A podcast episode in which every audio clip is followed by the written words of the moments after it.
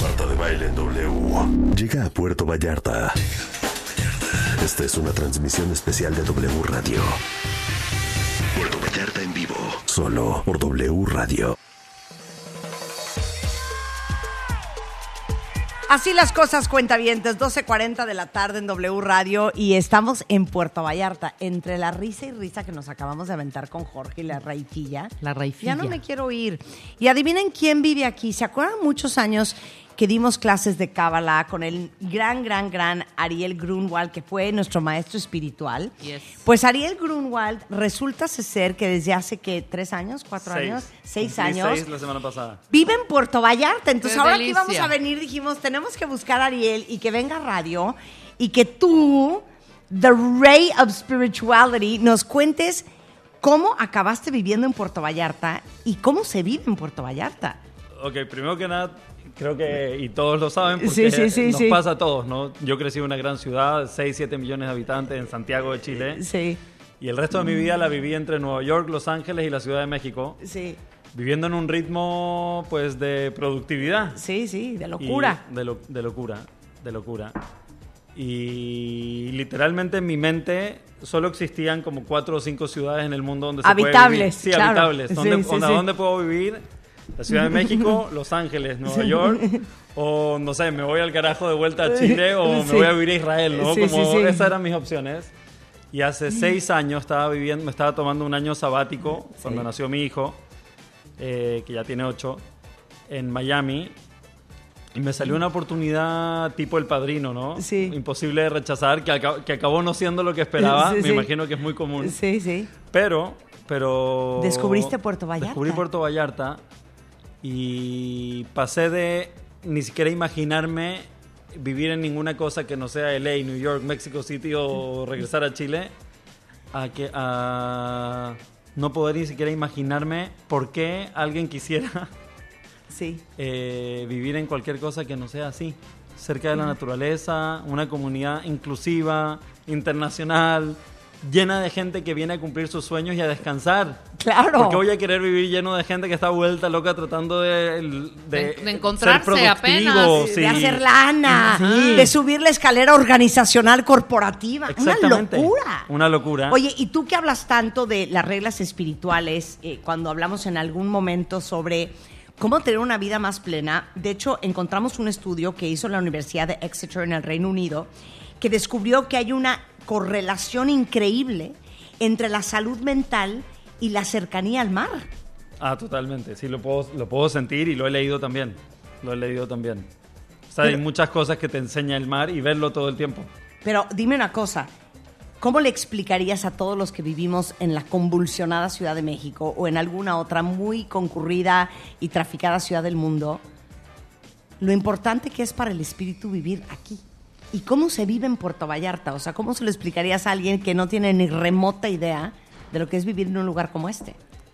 O sea, ok, ahí hay dos cosas Sí. completamente separadas. Primero, Puerto Vallarta es increíble porque en verdad es una comunidad muy, muy inclusiva. No sé, Sí. por ejemplo, versus a veces cuando voy a Guadalajara, entro a un restaurante y me miran de pies a cabeza 18 veces a ver quién es este güey, qué se cree que hace aquí, ¿no? Como es como entre quién será y quién se cree, Sí. y no, esa onda, como esa energía. Y Puerto Vallarta es exactamente lo opuesto. O sea, es un lugar donde puedes ir a cualquier restaurante y hay gente de todos los colores, todas las edades, todas las nacionalidades, todos los... todo. Nadie mira a nadie, porque nadie está pensando en esas cosas. La gente está pensando en, en atender, ¿no? Los locales, y ahora yo soy local. Sí. Estoy pensando en cómo agregar valor a la gente que tengo alrededor, cómo compartir. De hecho, hay un cartel en la entrada de la ciudad que dice la ciudad más amigable del mundo. Y es cierto, se siente, se siente que es una hospitalidad generosa, genuina, porque es, es una mezcla de todo, pero el este lugar sabe que creció y se hizo gracias a que somos ah, amorosos Claro. y que estamos listos para atender. Y la gente viene buscando eso. Y la gente es feliz, de repente ves a extranjeros que tal vez son gente de súper alto perfil, caminando por la carretera con su bolsa de aguacate. Esos son los maridos cuentavientas. ¿Ah? Esos son los maridos que estamos buscando. Pues sí, y lo ves y la gente en verdad disfruta, porque si uno observa en verdad su vida, las cosas que más felices te hacen son cosas súper simples. Claro. Nadie dice, fui el más feliz del mundo cuando me compré un Maserati. No, es momentos, ¿no? Cuando me agarró el dedito mi bebé cuando recién nació, o esa plática el domingo en la mañana sin apuro con mi marido o con mi esposa en la cama, o es cierto, es como cosas simples realmente la- lo que conforman el rompecabezas de la felicidad. Y vivir cerca de la naturaleza, especialmente en un lugar inclusivo como Vallarta, y es inclusivo, sé que hablaron hace un ratito Sí, el sí, tema sí. de la comunidad Sí. LGTB, etcétera, pero eso te dice mucho Claro. unos clientes que conocí hace unos años, unos eh, eran eh, franceses. Tienen casa en todos lados. En Mykonos, en Tel Aviv, en no sé dónde en Italia, obviamente en Miami, bla, bla, bla. Me dijeron, no hay ningún lugar en el mundo. Llevamos viajando 35 años en pareja. No hay ningún lugar en el mundo donde nos sintamos tan tranquilos y tan cómodos, agarrados de la mano en la calle, como en Puerto Vallarta, en México. Y eso es Vallarta. Vallarta es aceptación, Vallarta es cero juicio, Vallarta es hospitalidad, Vallarta es cali- ca- calidad humana, calidez, familia. ¿no? La gente, hay, un, hay una, creo que a diferencia de otras playas de México, eh, hay una base que se siente muy fuerte de familia, Sí. ¿no? de gente local que no está, como tú dijiste, desesperada escalando el, el ¿cómo le dijiste? La escalera organizacional. La, escalera organizacional corporativa y de logros. En verdad lo que está buscando es que llegue el fin de semana para hacer una carne asada con sus abuelitos. Claro, Y eso, esa energía se siente. Claro. Se siente. claro. Ahora, yo sí te quiero preguntar, porque yo creo que muchos de ustedes que nos estarán escuchando, eh, eh, que viven en grandes ciudades, excluyendo a todos los que tienen la suerte de vivir en una playa, no nos imaginamos cómo será despertarse un sábado sin el caos de cruzar el tráfico del periférico, Uy. las mentadas de madre, la prisa, las colas infernales en los restaurantes, la velocidad a la que vivimos, versus, ¿qué haces aquí, Ariel? O sea, te despiertas y ¿qué haces? En verdad, llevo seis años que me despierto en la mañana, miro por la ventana y digo, no puedo creer la vista. Pensé que me iba a acostumbrar y que después uno lo da por hecho, pero no me ha pasado todavía. En seis años no me ha pasado. En verdad veo y digo, wow, no puedo creer y es, es algo constante. Otra cosa, vivir cerca de la naturaleza o cerca del mar o un lugar como Vallarta no es, no es, no te asegura que vas a cambiar de chip Sí. y que vas a soltar una vida de... Sí, exacto. Sí, ayuda. Sí. Pero igual hay que decidirlo uno, porque, ¿cierto? Si es que te subes a la al, si te metes al ruedo, el mundo lo que pide de todos nosotros es productividad.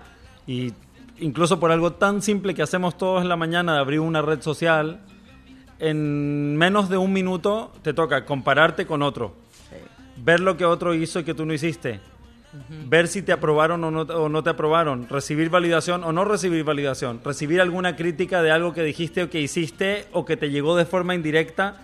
Y nuestros organismos no están hechos para pasar por 18 tipos de emociones tan intensas, tan rápido, en el mismo momento.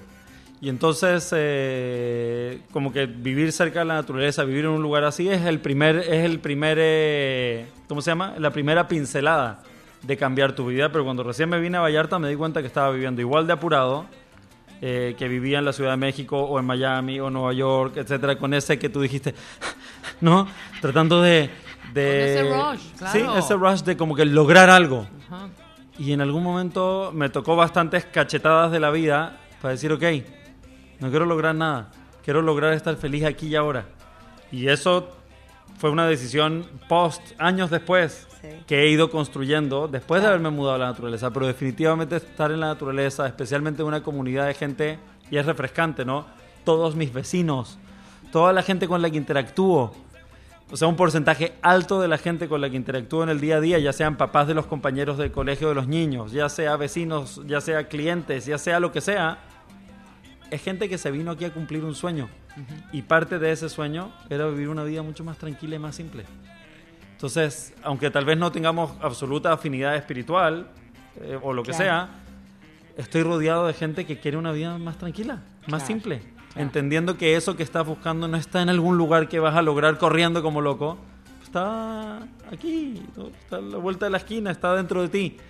Y eso sería refrescante para mí porque creo que eso es en verdad la espiritualidad.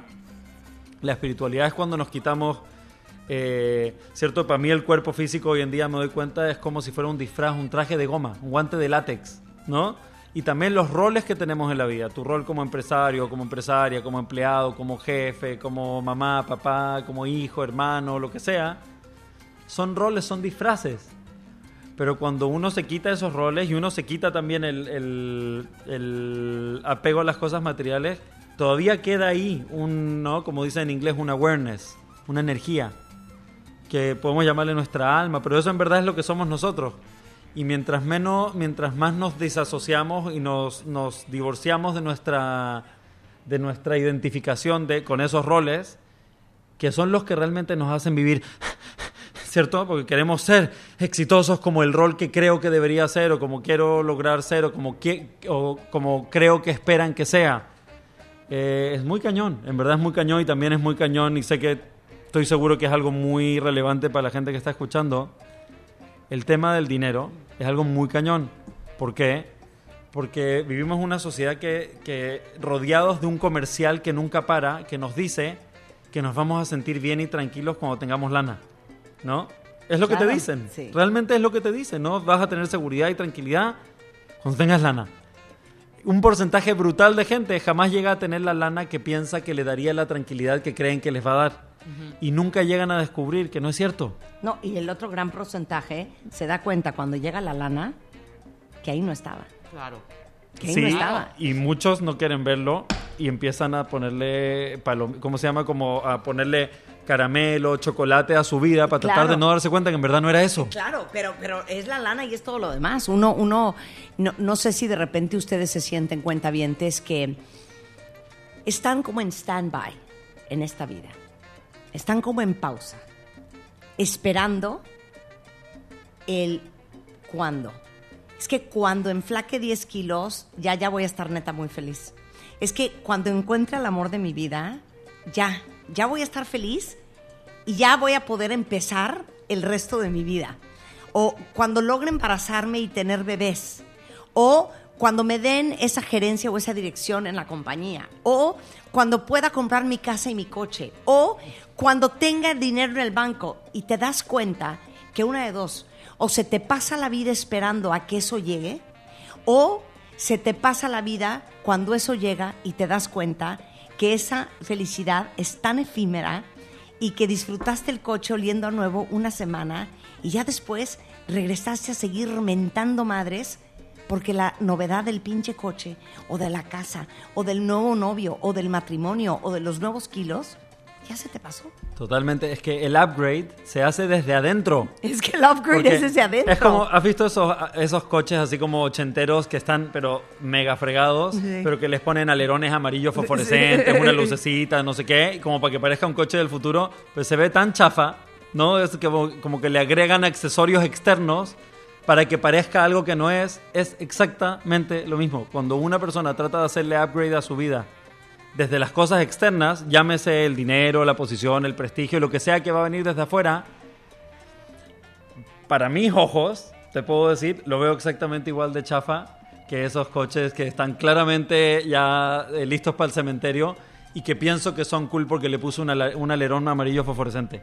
Como un, un, sticker de no sé qué. Claro. ¿No? Como no, o sea, no, no, no, no, no, por ahí no va la cosa. aún cuando, le pones rines de Mercedes al sur, ¿no? Sí, exacto. Entonces, ese, los upgrades no pueden venir desde afuera, porque cuando uno hace el upgrade desde afuera, las mismas issues o las mismas situaciones, problemas que te, que te acogían o que te jodían antes del upgrade que tú pensaste que te hiciste, son exactamente iguales, pero peores, porque son más caros y más pesados.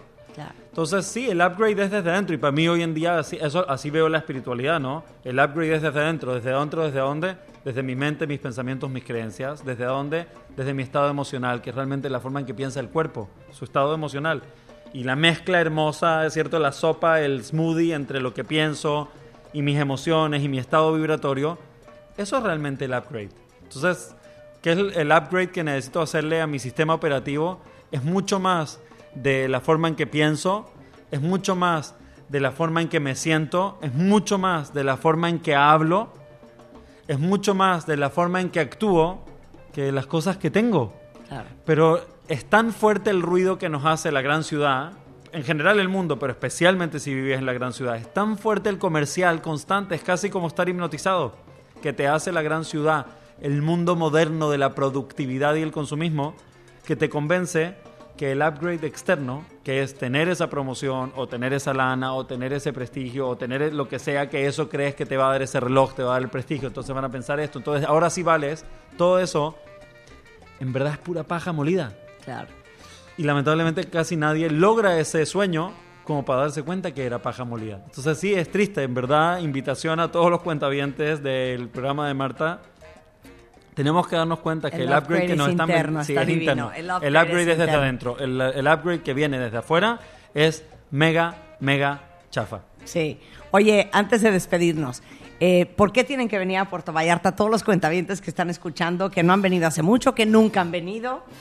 Wow, para mí Vallarta es como, obviamente no es el secreto mejor guardado porque Sí. vienen como 6 millones de personas al año, ¿no?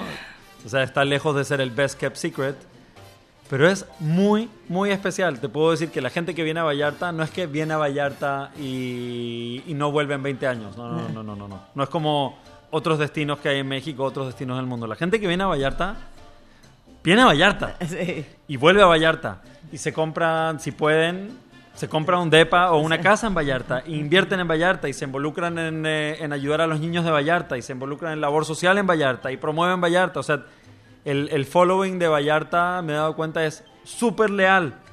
Aman Vallarta, aman la comunidad y se siente algo, algo único. He estado en varios destinos de playa en México, obviamente los más populares, etcétera. Y te puedo decir que, que lo que se siente en Vallarta y lo que la gente me dice que siente en Vallarta es como que... No, porque si me preguntas por el mar, obviamente el Caribe no tiene comparación. Sí. Creo la arenita blanca de, de azúcar glass y el color y todo. Pero en verdad Vallarta es algo muy, muy especial entre la selva, entre su gente, el La centro. montaña, Sí, es, es todo una mezcla muy especial. Y como te digo, esta comunidad cero pretenciosa. Porque en verdad vas al mejor restaurante y ves el señor con su sombrero que viene del rancho en la montaña, con su familia. El señor blanco, el señor negro, pareja gay, pareja straight, viejitos de no sé dónde, gente joven, locales, extranjeros. Todo el mundo y nadie mira a nadie, nadie le mira las chanclas a nadie, nadie le mira la marca a nadie, nadie le mira nada a nadie. Qué bonito. Sí, en verdad es muy refrescante. Oye, me encanta oírte siempre. Eh, Ariel Grunwald es eh, maestro espiritual y aparte es empresario aquí en Vallarta, donde vive hace seis años. Em, si lo quieren seguir en Facebook es Ariel Grunwald, igualmente en Instagram y es Ariel Cábala en Twitter. Thank, you, my friend. Qué Thank felicidad you. verte. A mí también. Deberíamos hablar más seguido. No sé por qué siempre nos, se nos, va- nos vamos de las manos tú y yo. Rebeca, Ya la próxima. ¿me puedes ayudar con esta amistad? Totalmente. Voy, aparte voy a México la próxima Ah, semana. sensacional. por si- Bueno, sí, hablemos, hablemos, 100%. Gracias, Muchas saludos gracias, a Vane. Ariel. Oigan, cuentavientes, estuvimos felices en Puerto Vallarta. Espero que este eh, sea el primero de muchos destinos que visitemos en México, que está abierto, que está de regreso y que nos necesita más que nunca. De verdad, gracias a todo el equipo de Visit Puerto Vallarta. Gracias, eh, Luis Villaseñor, y a todo su equipo. Gracias al gobierno del Estado, que por ellos estamos acá. Totalmente. Gracias a el Hotel Garza Blanca que nos hospedó anoche. Y bueno, nosotros estamos de regreso mañana desde la Ciudad de México en punto de las 10. Ay, nos quedáramos. Ay, Nos pero te llevan la quedáramos. raicilla. Nos te llevan la quedáramos. raicilla. Eh, pásenla muy bien el resto de la tarde. Nos vemos mañana en punto de las 10. Adiós.